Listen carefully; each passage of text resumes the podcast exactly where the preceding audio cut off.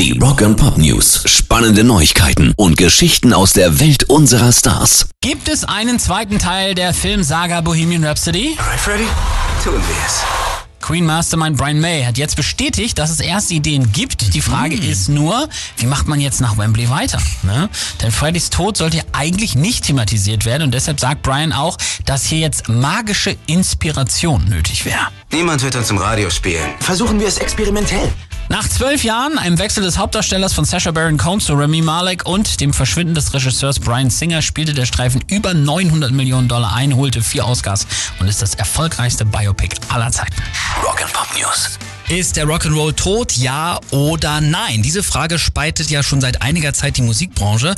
Disturbed-Frontman Dave Draymond, der hat das Ganze losgetreten. Kiss-Bassist Gene Simmons, der ist ihm dann auch noch relativ schnell beigesprungen.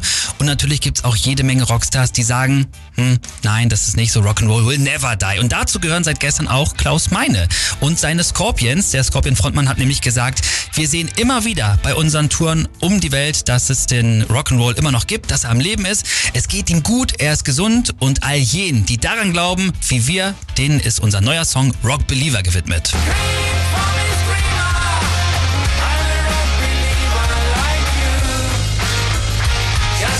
Und Unterstützung gibt's übrigens auch von Slash. Der Gunners-Gitarrist sagt auch, macht die Musik, die ihr liebt und ihr werdet erfolgreich sein.